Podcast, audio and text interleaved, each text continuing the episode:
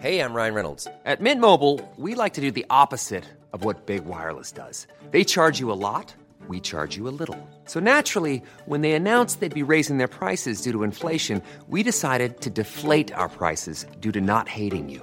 That's right. We're cutting the price of Mint Unlimited from $30 a month to just $15 a month. Give it a try at mintmobile.com slash switch. $45 upfront for three months plus taxes and fees. Promo rate for new customers for limited time. Unlimited more than 40 gigabytes per month. Slows. Full terms at mintmobile.com.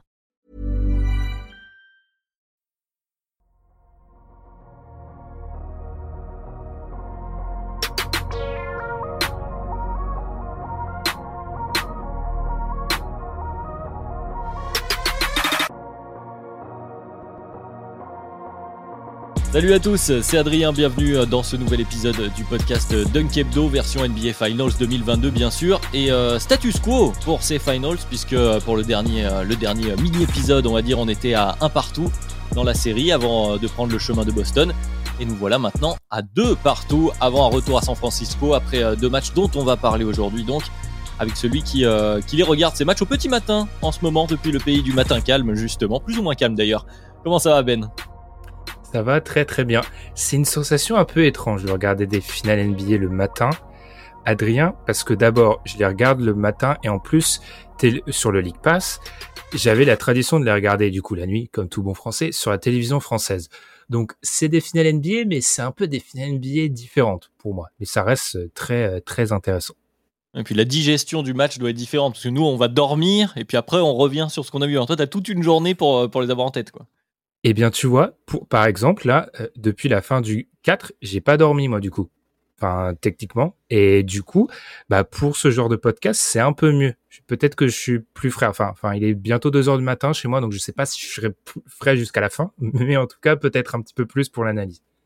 Mais on va, on va pouvoir voir ça, on va pas perdre plus de temps sur l'introduction. Évidemment, le rappel protocolaire euh, des euh, plateformes de podcast. On vous remercie d'être toujours aussi nombreux à nous écouter, euh, donc sur Spotify, sur Apple Podcast, sur Podcast Addict, évidemment également sur YouTube. On a eu des beaux chiffres sur les dernières vidéos. Vous êtes de plus en plus nombreux à, venir voir les vidéos, à voir les podcasts en plus de les écouter. Donc on vous remercie bien entendu. Ouais, on s'excuse aussi parce que là on est dans un, je suis dans un nouveau setup, donc la lumière. Tu vois, Adrien, c'est toi, c'est travaillé. Moi, clairement, la lumière, elle donne dans mon dos. On voit un climatiseur, l'humidité est horrible ici, donc je suis, j'ai pas le choix. Excusez-moi. Donc faut, faut que je retravaille. Je m'excuse. On, reste des podcasteurs avant d'être euh, des youtubeurs, bien évidemment. Et puis, on est aussi présent sur, euh, sur les réseaux sociaux, donc n'hésitez pas à nous rejoindre, à échanger avec nous, euh, même en pleine nuit pendant, pendant les matchs sur Twitter. Vous êtes les bienvenus dans tous les cas. Et puis, puis ça y est, on va continuer de parler de cette série 2-2 pour les NBA Finals 2022.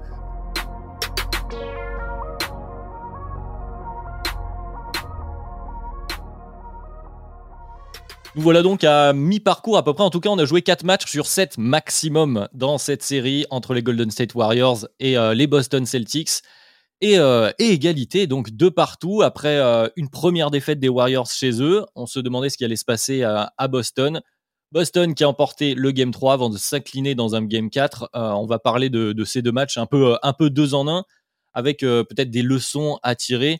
Euh, ben, je te propose qu'on commence. Quels, euh, ont été pour toi les, premières, les premiers constats euh, de ce retour à, Boston, en tout cas au début Game 3, puis sur le Game 4 ensuite? Alors, il y a déjà mon état d'esprit après le match 2. J'ai pas pu être là pour le, bilan avec que tu as fait avec Alan, où j'estimais qu'après le match 2, j'avais des relents des séries précédentes de Boston, où j'estimais que j'avais vu Boston meilleur sur les deux premiers matchs dans si tu veux, dans les, si on compte au point, pour moi, ils gagnent, mais ils sont à 1-1. Après le match 3, j'avais vraiment la sensation qu'ils avaient trouvé euh, beaucoup de solutions. Euh, on en parlera notamment offensivement et même défensivement, où ils avaient su s'adapter aux Warriors et où en plus, ben, côté Warriors, on commençait à voir que certains membres et un membre particulier de leur Big Three historique étaient en grande difficulté. Donc pour moi, ce match 4 allait être un match pivot, mais je le voyais vraiment comme une possible victoire des Celtics et qui pouvait vraiment euh, prendre euh, euh, un net avantage dans cette série parce qu'on sait que historiquement les Warriors sont bien passés pour le savoir. Dans le mauvais sens du terme. Quand tu mènes 3 en finale NBA, tu gagnes euh, la plupart du temps. Et puis ce match 4 a montré toujours ce qu'on dit par rapport à Boston. Si je reste général, généraliste pour cette première réponse, ce qu'on voit avec Boston depuis le début des playoffs, c'est-à-dire qu'ils ont des trous d'air monumentaux. Et euh, contre une équipe des Warriors qui euh, sait toujours, malgré qu'elle a parfois quelques difficultés en attaque, sait toujours attaquer avec un Stephen Curry flamboyant. Ce que je retiens, c'est qu'en fait, les Celtics contrôlent toujours leur sujet, je trouve, 60% du temps. Mais alors, les 40 autres pourcents du temps, et même parfois les 10% du temps, ils sont vraiment pas bons. C'est très, très gros danger, quoi. Peut-être les troisièmes quarts, on pourra en parler, il illustre assez bien. Des séquences un peu euh, coup près, bascule où je trouve que parfois Jalen Brown et Jason Tatum sont pas toujours inspirés.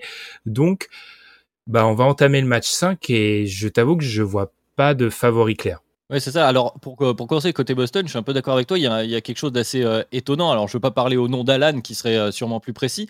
Mais on a l'impression qu'on tire à peu près les mêmes conclusions. Alors, il y a des ajustements et des changements au fur et à mesure des matchs tout de même.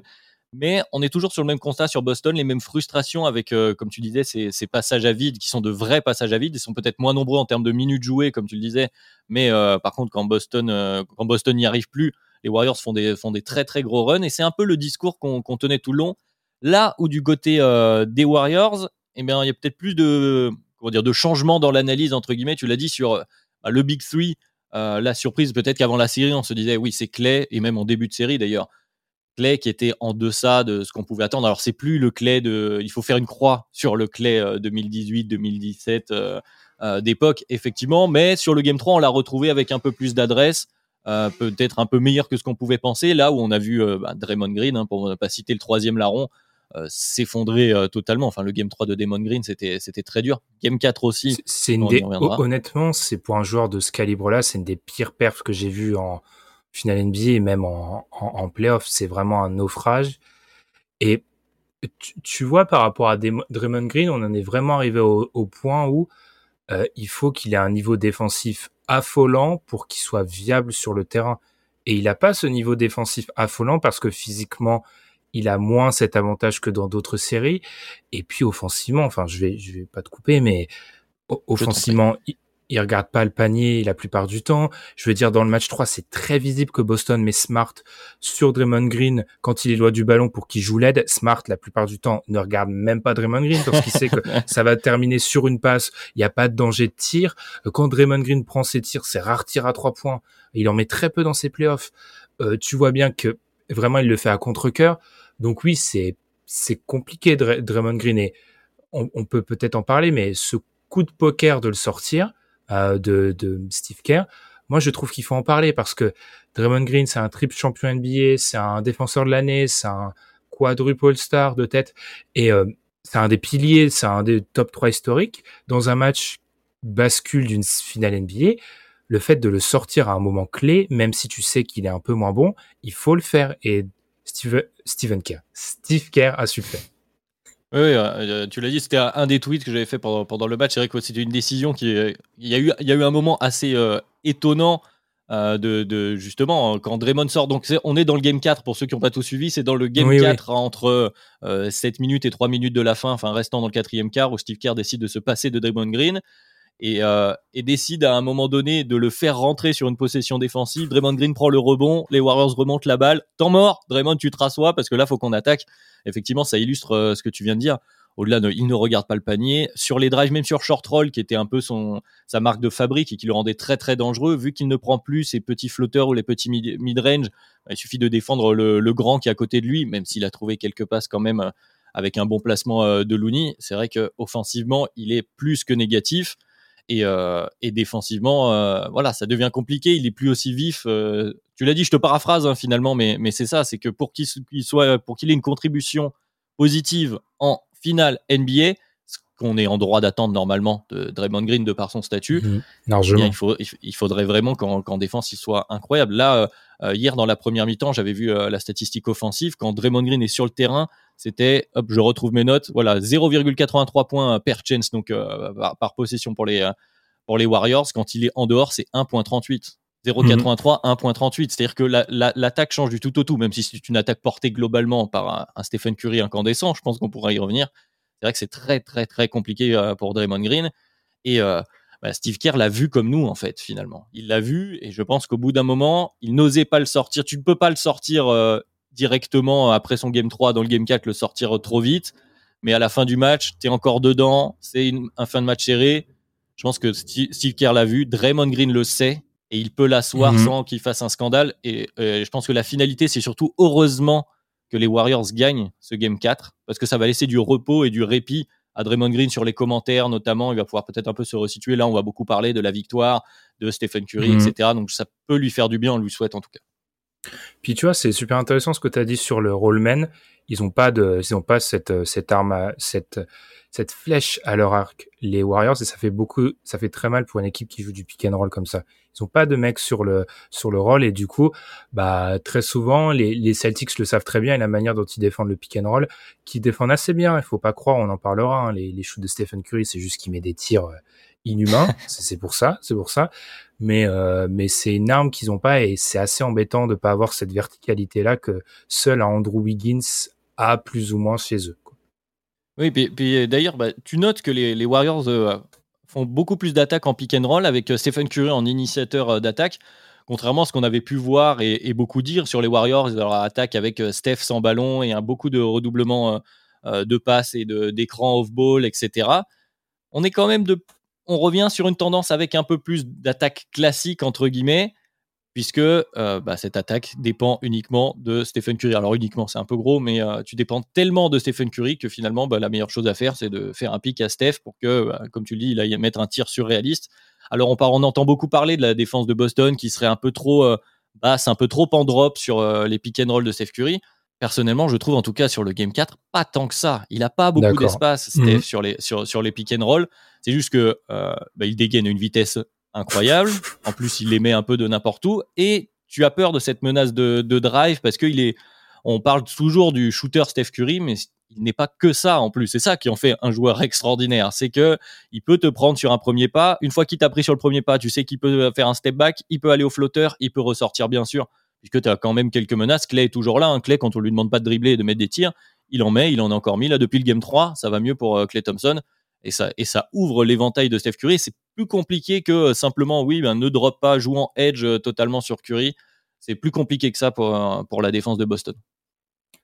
Avant de revenir sur les drives, que c'est très intéressant par rapport à Clé, moi je t'avoue que j'ai un peu fouillé les NBA stats parce que je me suis dit, effectivement, Clé, on l'a perdu, c'est pas le même Clé. Donc j'ai voulu regarder sur les trois points contestés parce que c'est un peu cela où t'as, visuellement, tu te dis, Clay Thompson, il est moins bon qu'avant.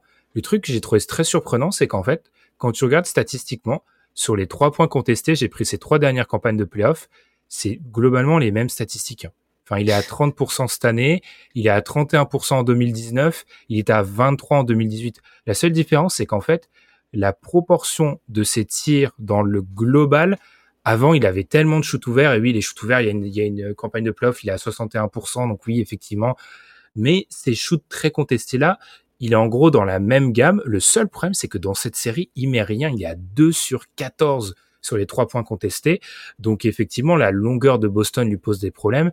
Et pour en revenir sur le drive, tu vois, si on peut garder cette idée de longueur, d'aspect physique dont on avait un peu parlé, euh, quand on regarde les, top 5 des joueurs au niveau du au nombre de drives dans cette série, Jason Tatum, Stephen Curry, Jalen Brown, Marcus Smart, Derek White. Il y a quatre joueurs des Celtics dans les 5. Euh, ils n'ont pas cette faculté en dehors de Stephen Curry que parfois un Jason Tatum, un Jalen Brown ont. En gros, bah, on va baisser l'épaule, on va aller chercher le panier. Ils l'ont pas du côté des du côté des des Celtics, des des Warriors. Enfin, je veux dire, euh, Clay Thompson et Andrew Wiggins, c'est 58 drives, c'est moins que Jason Tatum. il y en a combien pour Andrew Wiggins sur la, sur cette stat en plus? Parce que je, il y en a 28. 28 pour euh, Andrew Wiggins, 30 pour Clay Thompson, tu vois. Mais Wiggins, en plus, dans la plupart de ses, euh, ses drives, c'est pas quelque chose où il est très en réussite. Donc, euh, tu vois, c'est compliqué à ce niveau-là. C'est très intéressant de voir que quand on compare les séries, les Celtics ont jamais autant drivé que dans cette série-là. Ils sont à 53 drives par match. Ils étaient à 43 la série d'avant. Ils en ont pris 10, là où les Warriors ont jamais si peu drivé. Et là, je pense qu'on voit l'aspect physique dont on parle beaucoup mais c'est assez intéressant parce que justement, la, la, différence entre ces Game 3 et Game 4 se, se trouve aussi là-dedans. On a vu un Game 3 où Boston a dominé physiquement à l'intérieur au rebond. On les a beaucoup vus Mhm. au, au rebond offensif. On a vu euh, du, du coup moins de drive. Il y a la dissuasion de Robert Williams. Je pense qu'on pourra aussi parler de Robert Williams qui fait quand même des, des super finals pour un. Justement, pour un joueur du standing, on n'a pas les mêmes attentes que Draymond Green, mais là, du coup, on est quand même sur quelque chose de- Mm. de- On d'extraordinaire. parlera de cette histoire de standing avec un certain franchise player de Boston. Ah, On en reparlera, c'est noté. euh, Je sais que de toute façon, tu l'as en tête, on y reviendra. et, euh, et justement, sur le Game 4, alors au début, on a eu quand même, c'était à noter le, le changement de 5 de départ euh, des Warriors, Mhm. plus petit, avec Otto Porter, bon, qui n'a pas réussi. hein, les 5 premières minutes des Warriors, c'était pas terrible du tout, donc on a vite remis Kevin Looney. Et justement, là, les Warriors ont euh, peut-être été un peu meilleurs physiquement. On a vu donc bah, Looney dans son rôle qui est toujours très bon. hein, justement, là, depuis, ça fait deux séries que je pense que plus grand, grand monde a, a envie de tomber sur, euh, sur Kevin Looney. Andrew Wiggins qui était présent aussi. Et, euh, et du coup, on a senti peut-être euh, justement les, les, les Celtics un peu moins, un peu moins aller au drive. Ça s'est beaucoup vu, notamment dans les dernières minutes, ce fa- ces fameux euh, Mhm. 4-5 dernières minutes où euh, bon, bah, Clay Thompson met un 3 qui fait passer les Warriors devant. Et ensuite, les Celtics n'ont pas trouvé un drive. C'est un tir de Tatum, et après, c'est 5 tirs, les, les autres tirs, il y en a 5 autres. C'est 5 tirs à 3 points, deux fois Smart, deux fois Orford, une fois White. L'accès au cercle a été un peu fermé par euh, les Warriors qui sont retombés dans cette défense où, allez, on choisit, entre guillemets, on choisit, hein, bien entendu, de euh, laisser les tirs sur les, role-players à 3 points. Et cette fois-ci, ça s'est un peu mieux passé. La dimension physique a quelque chose d'important euh, sur cette série. Mais tu vois, ce qui m'embête côté Celtics, c'est que ça, on l'a déjà un petit peu vu dans le match 3. On l'a déjà un petit peu vu dans la série contre le Heat. On l'a déjà un petit peu vu dans la série contre Milwaukee. C'est un problème récurrent. C'est-à-dire que dans ces moments bascules, très souvent, et alors là, c'est question de philosophie de basket, mais est-ce que tu préfères que euh, Derek White prenne un shoot ouvert ou que euh, Jason Tatum essaye de se créer son shoot? Moi, j'avoue qu'il y a... 3 il y a points de un- ou tir de LeBron? Et- Exactement. Enfin, alors il y a, il y a pas de réponse, c'est pas c'est pas tout blanc, c'est pas tout noir, mais il y a parfois, c'est vrai, cet effacement dont on a souvent parlé, hein, le, le fait de savoir quand prendre le tir, bien parfois ils le font pas. Et moi, ça m'agace un peu de les voir tomber de manière répétée dans ce dans, dans ce Ouais. piège-là parce que c'est un piège qu'on leur a déjà tendu. Et surtout que bon, je veux bien que ce soit compliqué d'accéder au cercle quand tu as, des défenseurs assez physiques, euh, euh, quand tu as Andrew Wiggins sur toi, mais quand même, l'absence de, de drive, euh, sachant que tu peux aller chercher un Clay Thompson, qui a été, bon, qui a été plutôt bon d'ailleurs sur le Game 4, un peu meilleur en défense, qui a, été, qui a fait quelques contestations en fin de match euh, euh, plutôt, plutôt bonnes, mais tu as quand même Steph Curry que tu peux aller cibler, tu as des, euh, des minutes avec Jordan Poole, etc. Euh, tu prends Tatum, il tire 5 lancés hier, Jalen Brown 2, avec la domination physique que tu as théoriquement sur ton match-up, c'est pas assez. C'est pas assez. Tu dois pouvoir aller en Mhm. provoquer plus et c'est des, et c'est des, c'est des points plus faciles qui t'évitent justement ce fameux dilemme de quel tir tu veux prendre. Et pour quelqu'un, je le place maintenant et c'est gratuit et j'en profite puisqu'Alan n'est pas là. Pour quelqu'un comme Jason Tatum qui nous bassine à longueur de temps avec Kobe Bryant, euh, bah, le fameux mythe, euh, on pourra en reparler, de la Mamba Mentality, c'est peut-être là qu'il en manque un peu. tu vois, surtout quand il y a ces cinq là avec euh, le, les trois arrières, Poole, Curry, Thompson, tu t'as pas le droit de pas driver là. Tu dois juste driver, euh, baisser la tête et ce qu'ils font plutôt bien, mais ils, le font moins aussi, tu vois, dans le match 4 parce que les Warriors sont ultra agressifs sur la ligne de passe. Parce qu'ils ont compris qu'à un moment, le drive and kick, tu vas pas perdre une finale NBA sur du drive and kick. Il y a un moment où tu vas être agressif sur la, sur la ligne de passe et euh, on voit bien que tout de suite, je vais pas commencer mon, mon segment Jason Tatum maintenant, Adrien, mais on voit bien que Jason Tatum, quand je lis euh, Matt Moore, euh, anciennement de CBS Sport, qui me dit que Jason Tatum est un passeur phénoménal, j'aimerais bien qu'on se calme. C'est-à-dire que c'est un passeur qui est capable de voir les lignes de passe quand il y a une aide qui arrive, quand il y a un blitz sur le pick and roll, mais il est pas capable de me créer des, des angles de passe à la Trae Young, Jokic, LeBron, Ah, Il y, en a etc. deux, trois. hein. Alan te dirait qu'il y en a deux, trois. Il a ressorti une vidéo, c'est vrai. En plus, avec sa longueur, où il arrive à les faire, mais c'est- c'est c'est peut-être moins répété, effectivement, que, que ces gars-là. Exactement, il, il- il fait les bonnes passes, mais en l'occurrence, on voit bien que quand les lignes de passe sont plus jouées, et c'est là où se crée la plupart des turnovers, il y a aussi ce truc de, de cycle avec les Celtics où tu as l'impression que les, les turnovers s'enchaînent, ah, on en a déjà parlé, où ça s'enchaîne et c'est extrêmement compliqué. Là où Des deux côtés, hein. je- il y a des séquences des deux équipes oui. où il y a beaucoup de turnovers, où ça peu- paraît un peu bizarre. je, je sais que t'aimes bien dire ça, mais c'était un peu le cirque, le cirque Pinder, un petit peu sur, le- sur, sur la séquence. Mais c'est vrai que du coup, côté Celtics, euh, il y a parfois cette sensation qu'on déjoue, et c'est là où la, je trouve vraiment le côté fort Warriors, le côté du côté des Warriors où c'est très fort. Je suis jamais trop fan de cette histoire d'expérience, blablabla, mais ils ont une capacité à utiliser les temps faibles des Celtics contre eux qui est assez monumental. C'est-à-dire que dès qu'il y a un temps faible du côté des Celtics, ils arrivent à le faire payer. Pourquoi? Parce qu'on peut-être on peut ouvrir le chapitre Stephen Curry, Adrien. Ils ont le meilleur joueur de la série et notre alors la fameuse théorie du meilleur joueur de la série. Je sais que parfois elle est un petit peu battue en brèche. Je suis désolé, cette série le prouve. Il n'y a pas de deux si Stephen Curry est pas largement le meilleur joueur de la série. Il n'y a pas de deux dans cette série-là. C'est de loin le meilleur joueur de la série. Première chose. Deuxième chose, je tiens à contredire tout ce qui est dit actuellement en mode c'est la première bonne finale de Stephen Curry. Arrêtons, c'est la première finale où Stephen Curry est le meilleur joueur sur le terrain. C'est ça la différence. D'habitude, il joue des finales avec Kevin Durant, LeBron James ou Kawhi Leonard, qui sont des joueurs, même s'il peut y avoir débat sur séquence, enfin d'un côté, non, le Kawhi de ce run-là, c'est le meilleur joueur sur le terrain, c'est le meilleur joueur sur le terrain. Et il, il porte l'attaque des, Warriors et bah forcément, quand tu as cette capacité-là à mettre des tirs à trois points, notamment dans des troisièmes cartons ou dans des débuts de match où ton équipe est en difficulté, ben ça change l'équation. Il faudrait quand même pas non plus qu'on pense que tu minimises la perte de Steph Curry. Je veux quand même. Euh, ah, euh, ah, pas du tout. Il fait une performance légendaire, mais enfin, je, je veux dire, c'est c'est un des meilleurs joueurs de la ligue en fait. Enfin genre j'ai l'impression qu'on on, on, en parlait entre nous, tu vois, quand on nous disait mais dans DH20 pourquoi vous le mettez top 10 Bah parce que c'est enfin genre voilà. voilà, parce que ça, parce que ça. mais effectivement, euh, il, est le meilleur joueur de la série et c'est pas si évident de, de, le dire, il le prouve parce que tu as quand même un Marcus Smart toujours sur sur la truffe et pas seulement, tu as quand même euh, les défenses qui se relaient du côté de Boston, c'est très très fort ce qu'il fait, il porte totalement l'attaque euh, des Warriors, une, statistique que je t'avais donnée quand on discutait un petit peu là en termes de, usage. Euh, donc euh, de, possession qui se termine par un, besoin de Steph Curry, on va le résumer comme ça. Euh, cette année, Curry, pour le moment, il est à la, le plus gros usage depuis, depuis LeBron James en 2015. Donc LeBron James aux Cavs avec, avec le boucher et le boulanger du coin. On salue Mathieu Della Vedova et tout ce squad-là. Et, mais hors, exactement, mais hors plaisanterie, voilà. C'est-à-dire que quand tu as à ce point un, haut fort d'usage. Derrière, pour donner une ordre d'idée, ensuite, derrière 2015, c'est 2010 Kobe Bryant, pour ceux qui situent, euh, donc aux Lakers. Donc on est vraiment sur, euh, bah, sur un, un joueur qui porte tout le poids de l'attaque de son équipe euh, sur lui.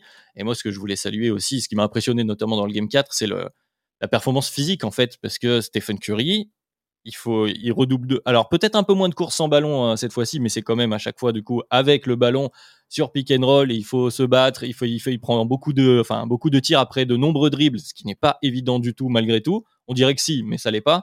Et, euh, en défense, il est toujours là tout de même hein, sur ces séries. On le salue une nouvelle fois. Et, il est plus autant, il n'est pas si facilement ciblable que ça. Et donc, ça demande une dépense physique. Et donc, euh, le cardio du gars est à saluer aussi euh, au passage, en plus de son niveau basket.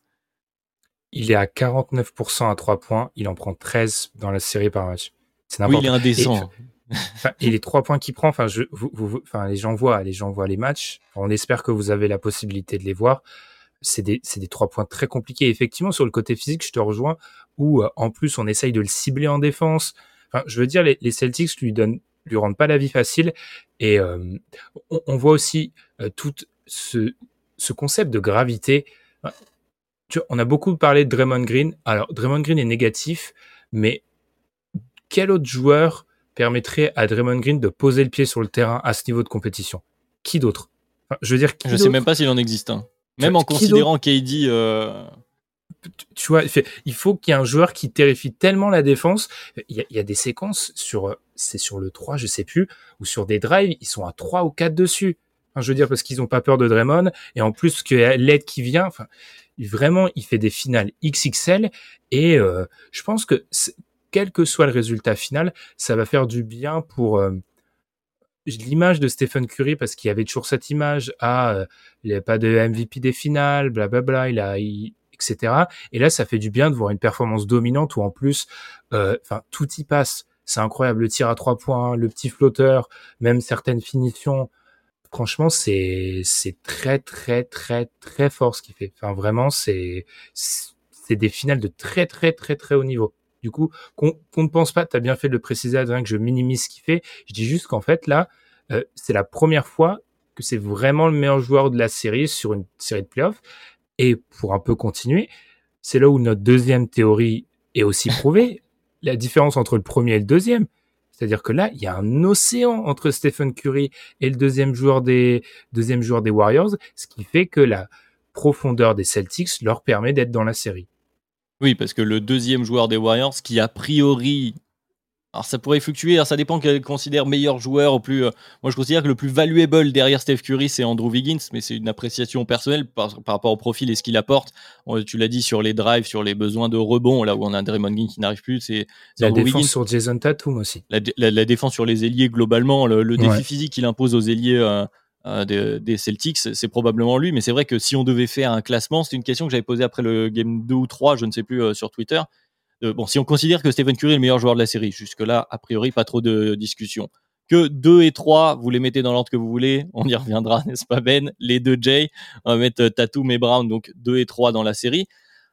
Là, quand on arrive à 4, donc, euh, mais même, j'ai envie de dire, le tiers 4, 5, 6, entre, euh, avec Marcus Smart, Derek White qui fait de très bonnes finales, Robert Williams, donc Andrew Wiggins, et peut-être quoi Clay Thompson derrière? En tout cas, il y a beaucoup plus de joueurs de Celtics que de joueurs de Warriors que tu as envie de considérer quand tu arrives à ce moment-là. Et, et, puis, tu vois, je mettrais. Il y, a débat Wiggins-Clay parce que Wiggins, c'est important, mais Clay, tu vois, dans les déplacements loin du ballon, il fait toujours peur. Donc, il y a aussi cette notion de la, crainte qui crée. Le, truc, c'est que tu l'as très bien dit. Il y en a un dans un chapeau 1, chapeau 2. Ensuite, il y a le chapeau 3 où c'est un peu le peloton.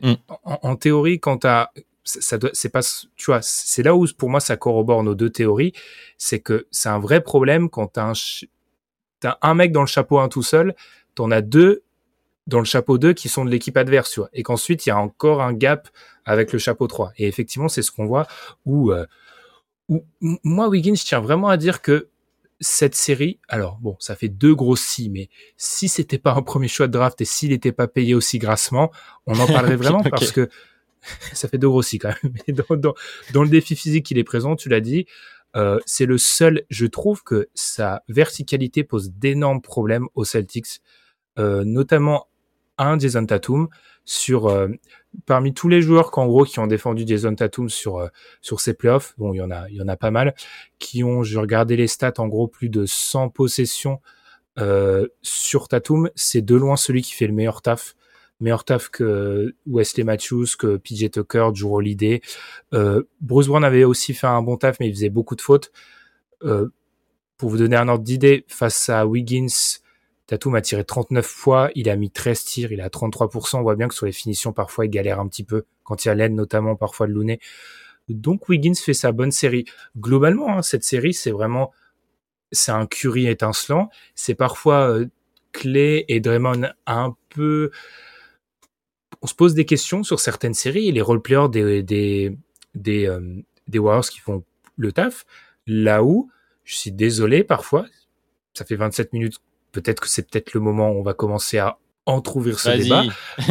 Là où je trouve que, et c'est un peu mon sujet de débat avec euh, Monsieur Allen Hughes sur ses, ses, ses finales NBA, Jason Tatum fait des finales très quelconques.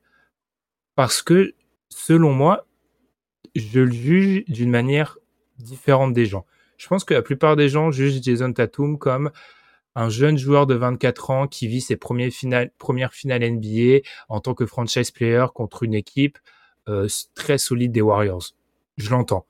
Moi, je juge pas Jason Tatum comme ça. Je juge Jason Tatum comme un joueur qui a eu de multiples apparitions en finale de conférence, qui toque à la porte du DH20, qui a été first team All NBA cette année et qu'on met très récemment dans la discussion des meilleurs joueurs NBA. Eh bien, dans cette discussion-là, vous retirez le, nom Jason Tatum du maillot, vous mettez n'importe quel mec qu'on classe dans ces eaux-là, on n'aurait pas le même discours. Sur le playmaking, je l'ai dit, il est correct, mais sur les tirs, Jason Tatum fait une bonne série au scoring, mais il fait une bonne série au scoring parce que c'est une série dans laquelle il a beaucoup de tirs ouverts à trois points. je veux dire, il a 31 tirs à trois points dans la série, il en a 24 ouverts. Et autrement, pour ce qui est de la finition près du panier, il fait pas une bonne série. Il à, il à 7 sur 14 dans la restricted area, 2 sur 17 à mi-distance, 5 sur 20 dans la peinture. Moi, je trouve vraiment sa série quelconque. Et euh, je vais m'arrêter là, Adrien, mais il reste trois matchs, donc il peut se relever, hein. Mais c'est pas une série de superstars NBA. Alors il est jeune, c'est un paramètre, mais c'est une série quelconque. Ah, tu as dit, après, quelconque, le mot est, dur, mais il est, il est choisi euh, pour, pour, bien résumer pour ceux qui écoutent, parce que je sens que tu, risques d'avoir quelques retours. Euh, c'est la question euh, centrale que, que, tu poses là, c'est celle du, du, curseur, de l'attente autour de Jason Tatum. tu l'as dit, entre celle d'un jeune joueur qui découvre ses finals, jeune franchise player, et celui d'un joueur, alors tu as dit toque à la porte du DH20, mais qui toque à la porte du, top, top, 10, de notre top, 11 pour ceux qui ont suivi, de vraiment ce gratin de la NBA, des joueurs qui, euh, euh, dans ce tiers-là, on retrouve à peu près des Damian Lillard, et des, des, des, je sais pas, qu'il peut y avoir de Jimmy Butler. Ouais. Voilà, des joueurs comme ça. Est-ce que si Lillard fait une série avec le supporting cast, parce que c'est ça aussi, avec autour donc ces, ces joueurs dans, dans, le, dans le peloton, de, de, dans ces role-players d'équipe, fait une performance au scoring, surtout de, ce standing-là, c'est vrai que les critiques pourraient être plus acerbes. Après, dans le playmaking sur le début de la série, il a quand même réussi à, trouver les bonnes passes. Alors bah, aussi avec euh, les choix donnés par la défense, notamment sur le game 1, mais il fait sur le game 1, il fait un 12 passes pour deux turnovers, quelque chose comme ça. Mhm. Hier, il a 6 passes, 6 turnovers, ce qui est déjà beaucoup moins bien, enfin, qui pose euh, d'autres soucis. Et après, tu l'as dit, il y a ces, prises, de, ces prises de tir. Il y a un moment donné, euh, j'ai du mal à comprendre la sélection de shoot et j'inclus Jalen Brown aussi là-dedans. C'est-à-dire qu'en début de match, on voit les deux Jake qui prennent des shoots. Ils prennent souvent des tirs compliqués. Ce sont des shotmakers, des bad shotmakers. Ils prennent des, deux compliqués, des turnarounds. Ils vont jouer leur 1 contre 1. Très bien. Mais au fur et à mesure que le match s'allonge, leur réussite plonge sur ces tirs-là. Et effectivement, tu vas avoir besoin des drives, tu vas avoir besoin d'autres trois points. Et j'ai l'impression qu'on est toujours sur cette discussion, même s'il y a évolution petit à petit, de quand savoir prendre le ballon et dire poussez-vous, mettre le panier qui fait respirer, notamment dans ces trous d'air dont, dont on parlait sur les Celtics, ces moments où, où en attaque, il n'arrive plus à marquer un panier. Mhm. Tu as besoin de ce gars, ce qui a très très bien fait Jimmy Butler, par exemple, sur la série euh, précédente, en disant bon, c'est bon, on n'arrive à rien en plus avec l'attaque du 8 qui avait euh, des soucis euh, mhm. qu'on n'évoquera pas, ce n'est pas le sujet, mais voilà. Mais ce moment où tu as le gars sur le terrain, même LeBron l'a beaucoup fait, LeBron qu'on salue beaucoup justement sur le fait qu'il fasse jouer les autres, il fait toujours la bonne passe, il donne le 3 points à Danny Green, etc. LeBron James, il a ce truc-là du, fameux, euh, passez-moi l'expression, le fuck you 3. Lui, bon, bah, il prend la balle, poussez-vous, je mets deux points, voilà. Hein, ça rassure tout le monde et on y retourne. Et il y a de savoir quand alterner, surtout sur les fins de match. T'as l'impression que ça manque de maturité, de choix du côté euh, des Celtics, parce que euh, il y en a qui pourraient tomber aussi sur, sur Udoka, sur le coach, qui jusque-là se défend très bien. Mais j'ai commencé à avoir quelques critiques après le Game 4 sur, oui, à la fin, euh, il, doit plus tomber sur ses joueurs. Les Celtics doivent arrêter de prendre des trois points, etc. À un moment donné, c'est les, joueurs qui jouent. Je pense pas qu'Udoka en sortie en dit bon allez les gars, tous des trois points et euh, on espère que ça va rentrer. Surtout que Udoka, tu vois, en conf de presse, dit de Jason Tatum après le match 4 qui cherche trop les fautes. Et c'est un truc, c'est un truc qu'on voit, c'est-à-dire que Tatum sur la, sur la, alors c'est un truc qui fait tout le temps et globalement c'est à peu près tous les, toutes les superstars. Mais Tatum très souvent va chercher les, va demander les fautes, notamment face à Andrew Wiggins. Euh, pas contre les autres parce qu'il a l'avantage physique et il finit plus facilement.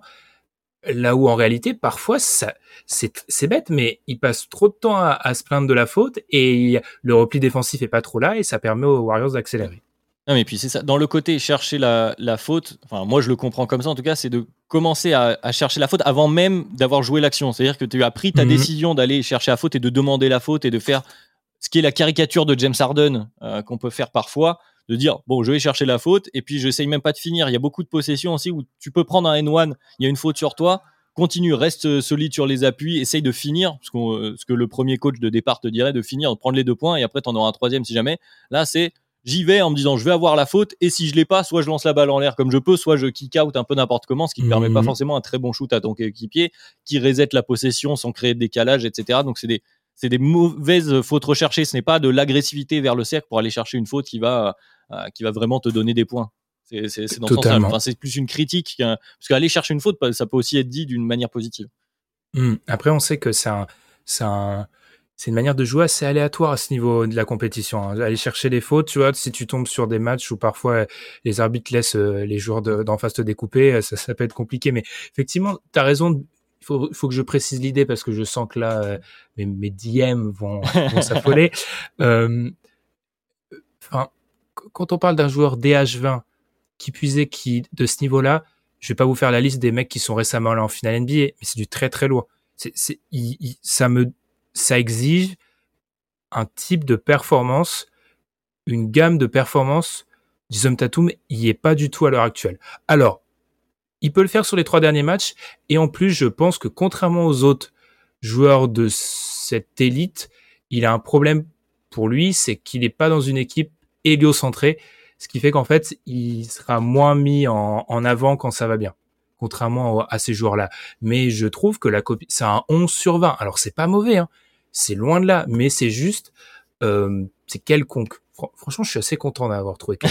Bref, euh, passons. Et tu vois, si on veut ouvrir le dossier Jalen Brown, c'est intéressant quand on faisait un peu ces paliers de niveau, euh, on met Jalen Brown et Jason Tatum sur le même palier. Au début de la série, il y a aucun doute que Jason Tatum est un petit cran au-dessus de Jalen Brown, un demi-cran au-dessus.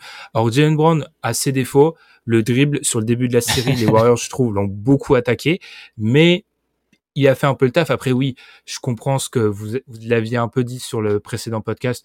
Parfois, la sélection de shoot a un peu, c'est un peu, c'est du Marcus Smart light. Enfin, c'est un peu, on s'arrache, on s'arrache un peu les cheveux. on s'arrache un peu les cheveux. Mais euh, je trouve que dans son rôle de 1B euh, A 1A prime, globalement, Brand fait fait plus ou moins le taf. Je trouve que contrairement à Tatum aussi dans les périodes où ça va un peu moins bien, il a eu cette capacité notamment match 3 premier quart où il est incandescent. Enfin, il a vraiment cette capacité. C'est lui qui tient les Celtics dans le dans le game avant le, le gros gros run tu, vois, il a ces, il a ces périodes-là où il arrive à prendre l'attaque à, lui quand ça, ça marche pas. Donc, euh, à voir. Alors après, hein, je connais ça. Ça va faire six ans que je fais les podcasts. Jason Tatum va mettre 44 points dans le match qui arrive. Je, je le comprends parfaitement. C'est la règle. Je dis juste que, mais tu vois, ça renvoie vraiment à la manière dont on.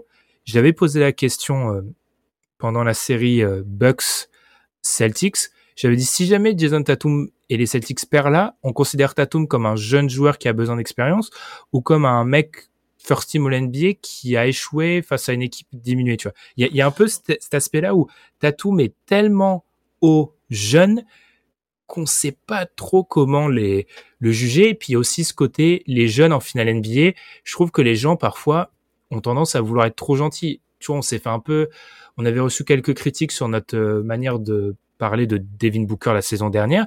Devin Booker avait beau être jeune, il y a un moment quand tu es top 20 NBA, tu es en finale NBA, il y a une exigence de performance. Je suis désolé. Oui, tout le monde n'est pas LeBron James, mais euh, il y a des, exemples à la Dwayne Wade, par exemple, ou des choses comme ça. Et puis il y a cette question, ce que tu mets en avant de comment on va le juger, c'est cette question qui va revenir. Je pense qu'on refera le bilan après, euh, après la série, après les finals, mais de, de cette fameuse fenêtre qu'on évoque souvent, la fenêtre du titre. Et c'est vrai que pour euh, ces Celtics, Alan avait déjà exprimé les regrets qu'il pouvait y avoir après la bulle parce qu'on avait l'impression qu'il y avait la place. Et même si tu manquais peut-être un peu d'expérience, comme tu as dit, que tu étais jeune, tu l'as raté, tu as l'impression que derrière ça se referme parce qu'il y a des équipes plus fortes que toi. Cette année, c'est encore un peu le cas. C'est quelque chose qu'on a déjà évoqué tout au long des podcasts de cette saison. Ah, c'est peu probable que tu retrouves une équipe de LeBron avec X, XY à côté qui ne fasse pas les playoffs. Tu risques de retrouver les Clippers au complet, les Nets, euh, les, Sixers, euh, on te touche du bois pour que Joel Embiid soit en forme. Enfin, je sais plus. Euh, voilà, je cherchais du bois autour de moi. Heureusement, mon bureau est en bois, tout va bien. Mais, mais voilà, c'est-à-dire que là, tu, tu, as cette opportunité plus que jamais d'ailleurs parce que tu es en finale et tu sembles pas, comme tu l'as dit, tu ne sembles pas être la moins bonne équipe sur l'ensemble de la série. Et c'est ça un peu le paradoxe. On peut peut-être prendre un peu de recul sur, sur, sur là où on en est dans cette série. C'est les Celtics semblent être la meilleure équipe, comme tu as dit, globalement, sur le, en tout cas sur le plus de temps, si on découpe les matchs par minute, la majorité des minutes, c'est les Celtics la meilleure équipe. Mhm. Mais avec le scénario qui se répète de ces runs, etc., je, je pense, alors nous, on est euh, ni toi ni moi sommes fans des Celtics, ni des, des Warriors, du coup, euh, euh, c'est un peu difficile d'avoir ce ressenti, mais j'ai l'impression. Moi, c'est deux équipes que j'aime bien. je te laisse continuer.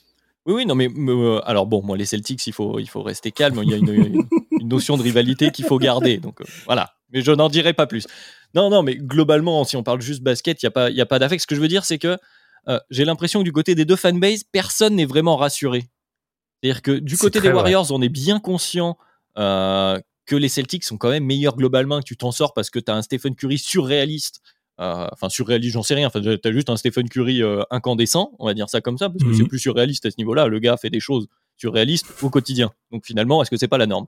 Bref, tu es conscient du côté des Warriors que, que, que tu tiens à pas grand-chose euh, ce 2-2. Et du côté des Celtics, tu as l'impression de revoir à chaque fois. Tu te rends, bah, on voit dans les messages qu'on s'échange, les messages d'Alan, à chaque fois qu'il y a des runs de, trois points, de, de troisième quart, il dit Ah non, c'est mort, on va pas la gagner. Alors, Alan a un côté très, euh, euh, je sais pas, contre karma. Euh, il, va, il, va, il va être volontairement pessimiste euh, pour, pour ne pas être déçu à la Mhm. fin. Mais c'est quand même quelque chose qu'on revoit. J'ai l'impression que personne n'est rassuré parce que le scénario est vraiment incertain sur ces finales. Mais donc à 2-2, alors qu'on a déjà joué 4 matchs, on n'est pas beaucoup plus avancé. J'ai envie de dire que le les problèmes de troisième quart, c'est un peu un jour sans fin. Et ces playoffs des Celtics, c'est un jour sans fin. Si tu, honnêtement, ce que tu viens de dire, Adrien, tu exclus le premier tour, tu peux le dire pour toutes les séries des Celtics. Ça arrive contre les Bucks, ça arrive contre le Heat, ça arrive maintenant. T'as toujours l'impression c'est la meilleure équipe et ils se retrouvent toujours à 2-2 à chaque fois. À, chaque fois. Alors, bonne nou- euh, mauvaise nouvelle, cette fois-ci, ils n'ont pas l'avantage du terrain comme contre le Heat. Mais il y a vraiment cette sensation du côté des Celtics dans ce round de playoff où tu te dis, tu arrives au match 4, il y a 2-2, c'est la meilleure équipe, comment ils se retrouvent à 2-2 Enfin, là, c'est un peu moins, je trouve, extrême que dans la série contre le Heat où pour moi, c'est indescriptible qu'ils soient à oui, c'est 2-2 surréaliste que le hit en gagnant euh, deux cartons. Ouais. euh, en gagnant genre trois cartons, ils, ils soient là. Mais là, il y a aussi cette sensation-là. Et là où je peux comprendre la peur, si tu vois, tu compares les deux fanbases, c'est très intéressant. Il y a vraiment cette peur d'Alan qui l'a pas dit un peu, l'a pas exprimé comme ça, mais je le paraphrase, j'espère qu'il m'en voudra pas.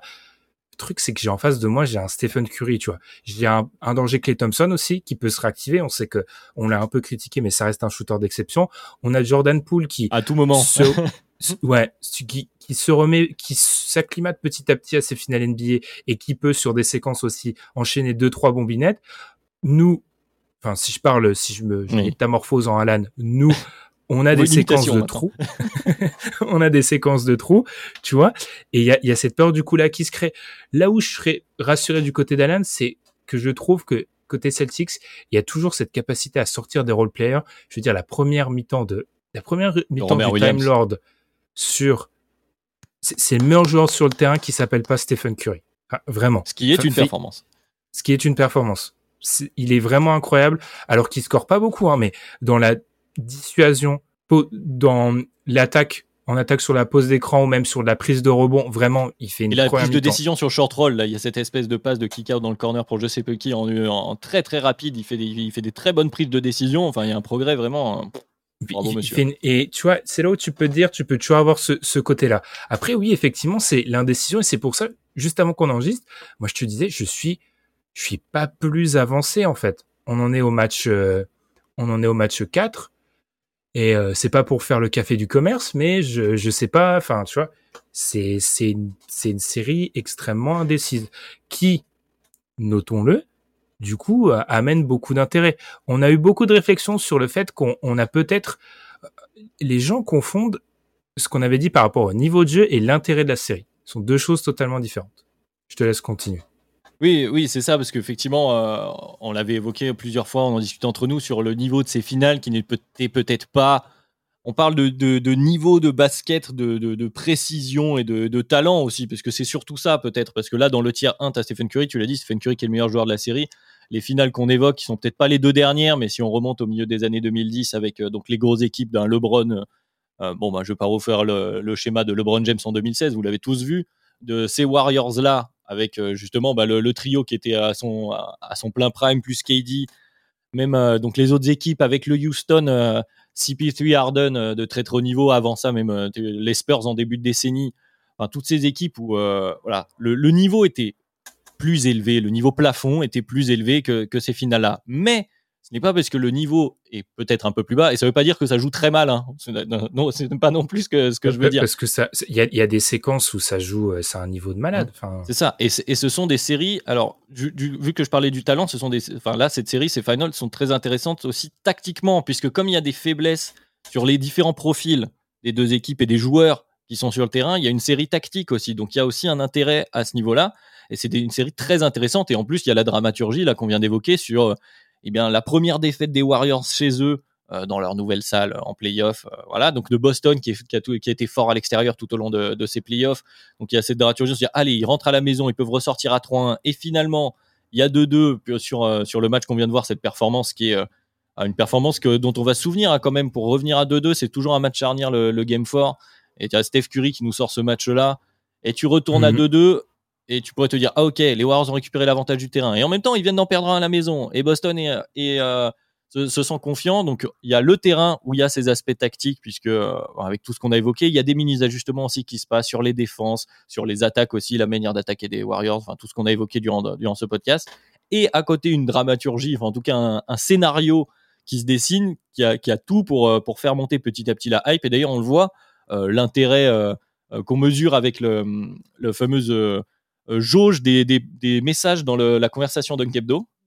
Ah ouais. sur chaque sur chaque série. Alors ça, c'est c'est plus fiable que les sondages, euh, tout le sondage. hein, vraiment. Exactement, c'est notre méthode à nous euh, euh, interne à Dunkebdo. Bon, euh, sur l'avancée de ces playoffs, petit à petit, il y avait quand même des matchs où il y avait beaucoup moins de monde. hein. Après, euh, l'avantage, c'est que comme tu es maintenant du matin, hein, tu te rajoutes euh, au tas. Mais en tout cas, là, sur ces sur ce Game 4 hier, il y avait pratiquement tout le monde et tout le monde avait envie, avait des choses à dire.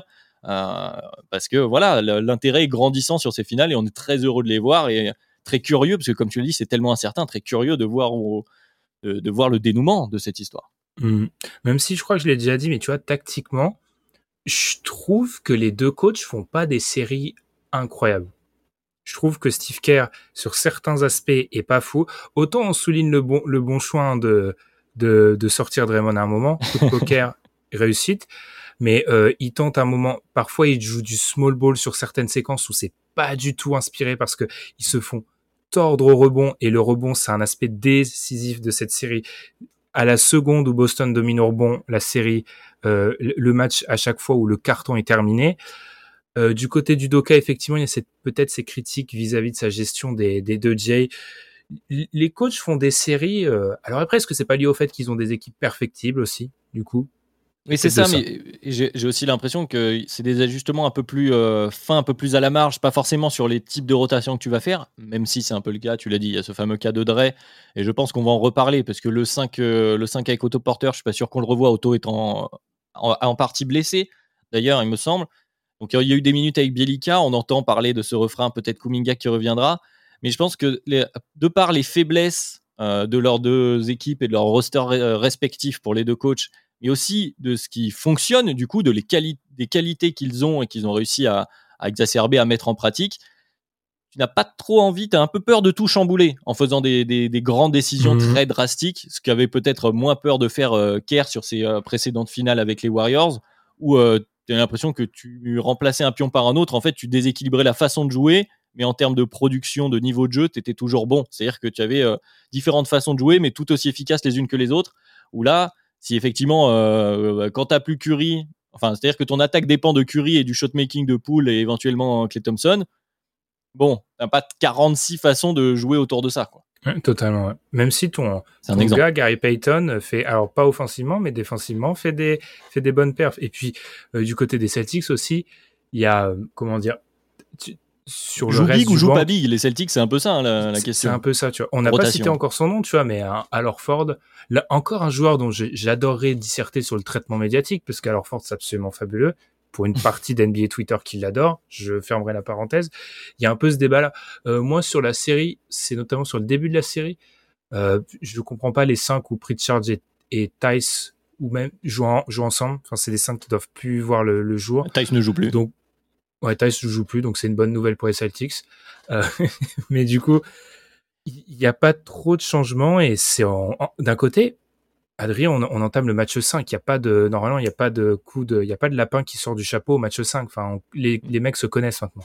Oui, mais il commence à y avoir des évolutions physiques, il peut y avoir des, des petites blessures, là, je l'ai évoqué pour autoporteur, et puis tu peux avoir... Parce que Daniel Tice, théoriquement, euh, je, vais, je vais être moins dur, je pense que théoriquement, il y a un joueur jouable, mais un peu comme Peyton Pritchard, dans des situations très particulières, peut-être pour justement Et cette histoire de défi physique Pas et les de deux, rebond. en fait. tu vois. Oui, bah, peut-être pas les deux en même temps, mais justement, comme euh, du côté de Boston, on les ajustements du côté de Boston se font surtout sur la manière de défendre. Je pense que voilà, c'est ça, c'était très en drop sur le game 1. Là, on a commencé à remonter. Euh, même chose d'ailleurs du côté des Warriors sur le choix de soit se faire tuer, entre guillemets, par les, euh, par les role-players sur des trois points, soit de laisser peut-être un peu plus euh, d'espace aux deux stars et de couper les lignes de passe. Voilà, on a des ajustements à la marge sur les, à la marge, pardon, sur les rotations. peut y avoir des coups de bluff sur les petites séquences, sur les, moments de banc. J'ai l'impression que sur les cinq, on est à peu près d'accord que mhm. on, va, se regarder dans les yeux avec euh, la manière dont on joue maintenant. Donc euh, big pour les, Celtics avec Orford et Williams en deuxième couverture en défense et, euh, avec l'attaque habituelle. Et, du côté des Warriors avec Kevin Looney pour répondre à ce défi physique. Donc la line avec Kevin Looney et je pense que Draymond Green va moins voir le terrain sur ces moments-là. La question c'est l'autre line-up entre guillemets, les moments où tu as ni Curry d'un côté ni les deux Jets de l'autre ou au moins un des deux jets, et de savoir si tu vas jouer plus physique, si tu vas vouloir jouer le spacing du côté des Warriors avec Bielicha, est-ce que tu vas tenter euh, le bluff Kuminga, est-ce que de l'autre côté, comment tu vas y répondre? Voilà, peut-être là-dessus qu'on pourrait voir des, petits ajustements. Pour moi, de manière assez euh, simple, le meilleur centre des Celtics, c'est assurément Smart, White, Tatum, Brown, et ensuite tu choisis lequel de tes big man est... Euh, pas Grant Williams. J'ai beaucoup de mal avec euh, le joueur qui est Grant Williams. J'avais déjà un petit peu ce sentiment-là sur la saison régulière et maintenant que je le regarde beaucoup en playoff, je, je, je trouve qu'en bref, du, du, coup, ça va être soit du Al Ford, soit du euh, Time Lord. Moi, moi, je l'appelle pas Robert Williams. Pour moi, c'est le Time Lord.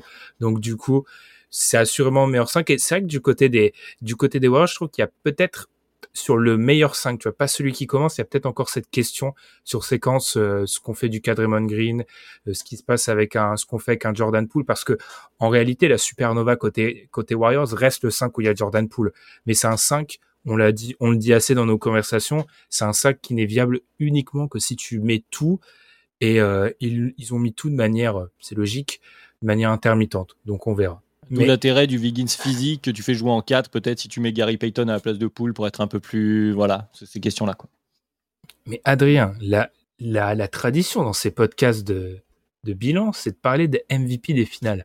Ok, si la série se termine, Warriors, oui. Steph est MVP. Ils vont le donner à Jason Tatum. Ils vont trouver un moyen de lui donner. Alors, la, tournure de ta question euh, sous-entend de manière très explicite que pour toi ce serait un scandale. on a bien compris, Ben, merci beaucoup. Alors, pas un scandale, mais tu vois. Hmm. Mais... Euh, mais, oui, a priori, euh, je, pense, en tout cas, en l'état, si on garde cette dynamique-là, que les Celtics s'imposent au bout, je pense que c'est Jason Tatum qui l'aura. Pour Laura et pour les. il y, a tout le narratif. bon, moi qui me gonfle autour de, de Kobe, hein, vous l'avez compris.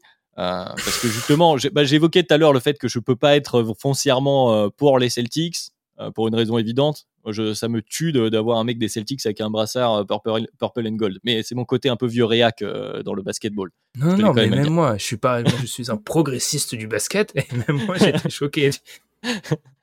non, mais oui, je pense que sur les, les highs de Jason Tatum, enfin les moments où il est il est au top où il fait des grosses sessions de scoring. Ses shoots, ses tirs sont peut-être un peu plus impressionnants. Je sais pas. Enfin, en tout cas, ça a l'air d'être acté que Jason Tatum est un A et que Jalen Brown est un B et que du coup, c'est lui qui, qui, prendra les lauriers. Or, performance, euh, j'ai envie de dire curiesque qu'on a pu voir donc, sur, ce, sur ce Game 4 d'un des deux qui peut-être peut faire éclater parce qu'on sait que le MVP des, finals, alors certes, il se décide souvent, enfin à la longue, il se voit, hein, ce sont les meilleurs joueurs, notamment quand tu as des affrontements entre euh, euh KD et LeBron pour schématiser, euh, mais il peut aussi se décider sur les deux, trois derniers matchs et, et selon le narratif, selon ce qui s'est passé, si, voilà, si Jalen Brown met deux matchs à 45 points, bah, ce sera Jalen Brown. Si c'est Tatum, ce sera mhm. Tatum.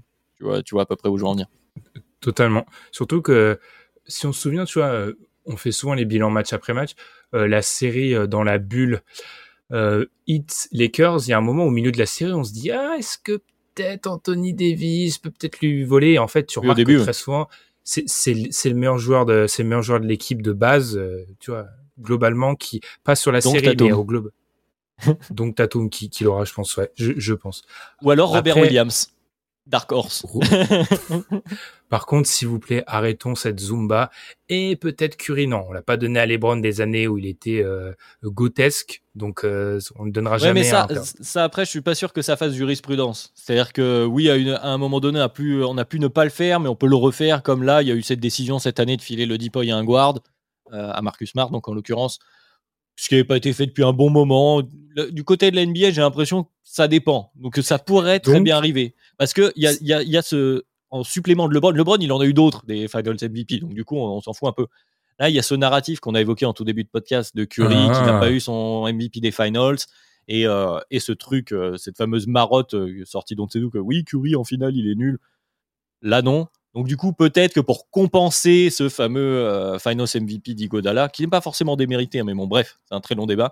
Euh, pour compenser ça, il pourrait lui donner, même si les Celtics gagnent. Ça me surprendrait, hein, honnêtement, mais il existe. Enfin, je vois une logique, et je vois très bien une logique de la Ouais. NBA autour de ça. Ouais, il faudrait qu'en gros, Tatum et Brown, euh, ça aille en 7, Tatum et Brown font trois matchs moyens et, et Curry continue sur la même veine. Après, moi, je vous avoue, c'est moi un petit, un petit peu mon côté ancien étudiant en histoire, euh, quand tu, enfin, je, je me base trop sur ce que j'ai vu et je, je, je n'y crois pas. 55 minutes n'empêche Adrien. Ouais, on est bavard. Bientôt.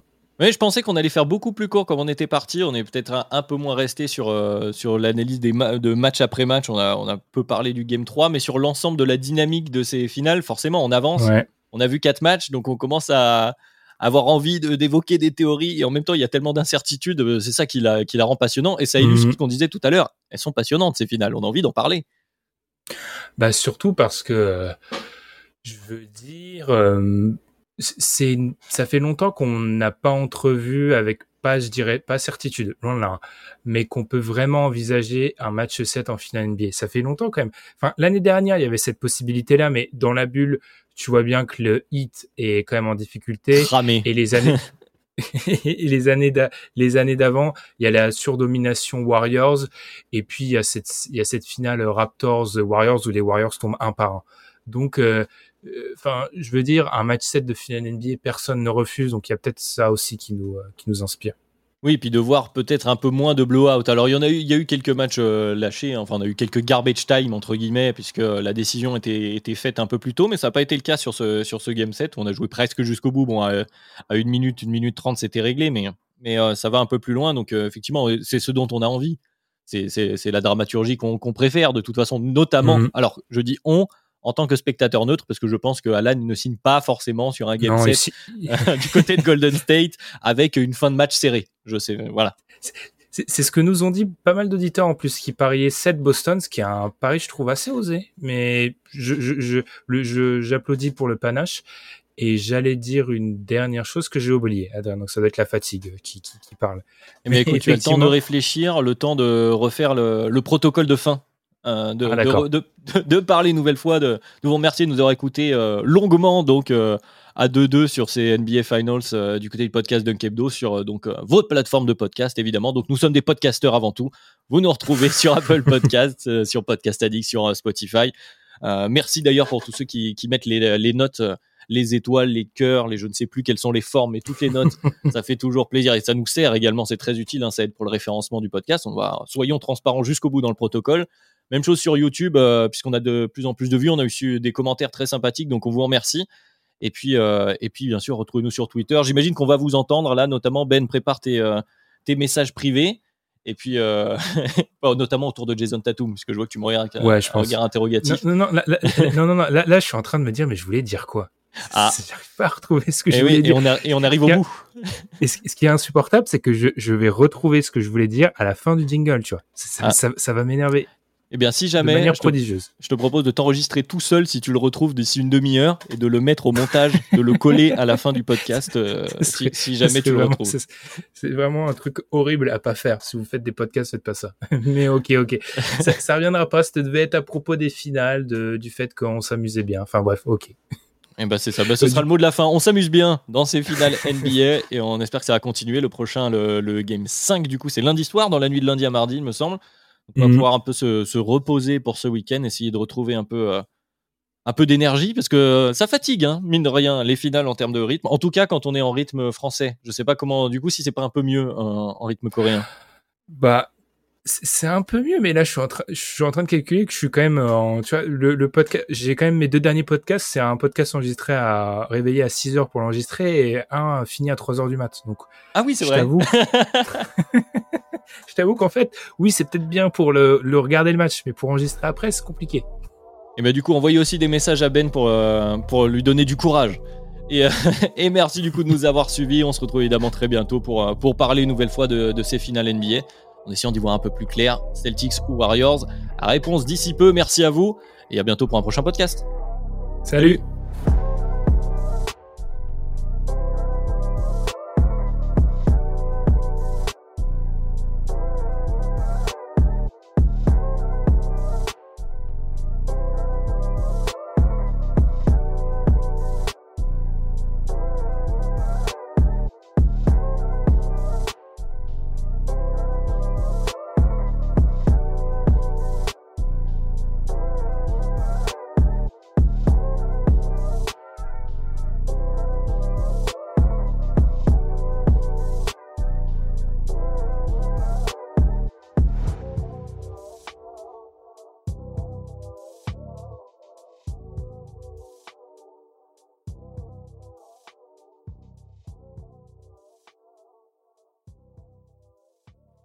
J'ai trouvé Adrien. Tu sais, je voulais dire quoi?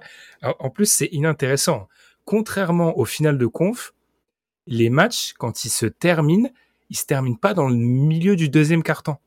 Ils se terminent, ils se terminent quatrième, milieu quatrième. On n'a pas de blowout où tu te dis à la fin du premier, c'est terminé. Ça, on n'a pas. Je pense que c'était déterminant, donc merci, j'ai pu le rajouter. Voilà, c'était les bonus d'un Kebdo. Merci à tous. Planning for your next trip? Elevate your travel style with Quince. Quince has all the jet setting essentials you'll want for your next getaway, like European linen, premium luggage options, buttery soft Italian leather bags, and so much more. And is all priced at 50 to 80% less than similar brands. Plus, Quince only works with factories that use safe and ethical manufacturing practices. Pack your bags with high-quality essentials you'll be wearing for vacations to come with Quince. Go to quince.com slash pack for free shipping and 365-day returns.